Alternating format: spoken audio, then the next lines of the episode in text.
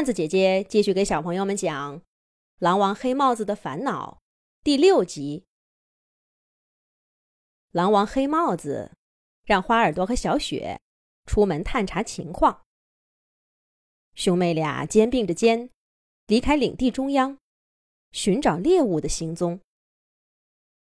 穿过小树林，再走过一段平坦的草地，熟悉的岔道口出现在眼前。他们每次都是在这儿兵分两路的。小雪，你走那边。哥哥花耳朵习惯性的从妹妹身后绕过去，走向那崎岖的山路，把更平坦易行的林地留给了小雪。可小雪的心里却没来由的恼怒起来。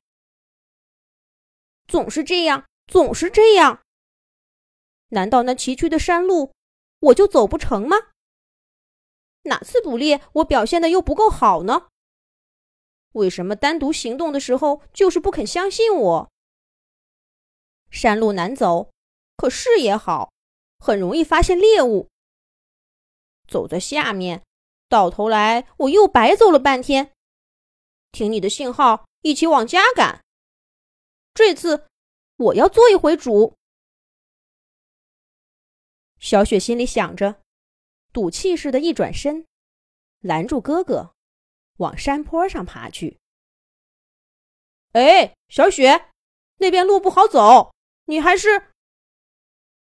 花耳朵话没说完，小雪又踩着石阶，扭回头打断了他。不好走，我不也走得好好的？你就等着我的信号吧。小雪说完这话，没再看哥哥的表情，蹭楞楞爬上好几节台阶。等他站在一个高地，再回头的时候，哥哥已经隐没在山间的雾气中了。小雪的心里又没来由的有些失落，但一束阳光打散了山间的雾气，照在眼前的山路上。小雪又高兴起来，继续沿着山路小跑着上去了。不一会儿，他就看见前面有一团黑乎乎的东西，是野牛。嘿，我就说嘛，难走的路才有收获。小雪刚想发出信号，突然想起妈妈说过：“凡事不可轻率。”特别是关系到集体行动的事情，这万一把一家子都叫过来了，却发现不是野牛，白跑一趟不说，还浪费体力。等真遇到猎物的时候，也没劲儿追了。对，还是过去确认一下为好。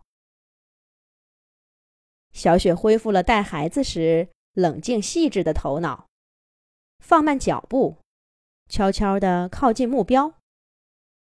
很好，野牛群一动没动，真是够看个清楚。可是他们怎么都不低头吃吃草？连那些小牛也沉得住气。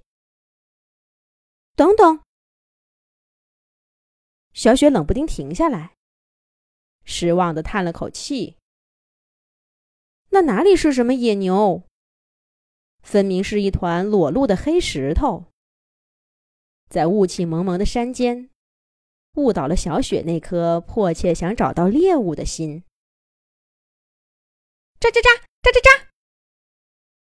明明安安静静的山路上，这会儿传来几声鸟叫，好像特意在嘲笑小雪。可不是嘛？鸟儿落在树顶上，能把小雪的举动。看得一清二楚，真讨厌！小雪抬头望了望，却根本看不到鸟儿的踪迹，只好上前踢了石头一脚。可这有什么用呢？还不是自己认错了。是谁？陡峭的山林边，幽深的草丛里，也传来了呼啦啦的响动。难道是山羊？没错，一准儿是。山羊最喜欢跑到这种地方来找东西吃，仗着它们腿脚灵活，什么都不怕。哼，遇上我了，算你们倒霉。小雪紧想着要扬眉吐气，从石阶上跳下来，轻轻的没入草丛，跟着那响动往前跑，一直跑出老远儿，才看见一只兔子钻进了小小的地洞，喧闹的草丛也跟着安静下来。心心念念的山羊竟然是一只兔子。最重要的是，连这只兔子也让他给跑了。小雪自己还累得不轻，呼哧哧直喘气。糟糕，出来是打探猎物的方位，怎么自己乱了阵脚，被这么个小东西牵着鼻子走？摆正位置，摆正位置，不能乱。小雪重新回到坡路上。这回她一不追，二不赶，只默默的扫视四周。说来也奇怪，今天的山上也不知道是怎么了，在小雪的目之所及，竟一点线索都没有。我的运气就这么差吗？小雪懊恼极了。接下来会发生些什么呢？咱们下一集讲。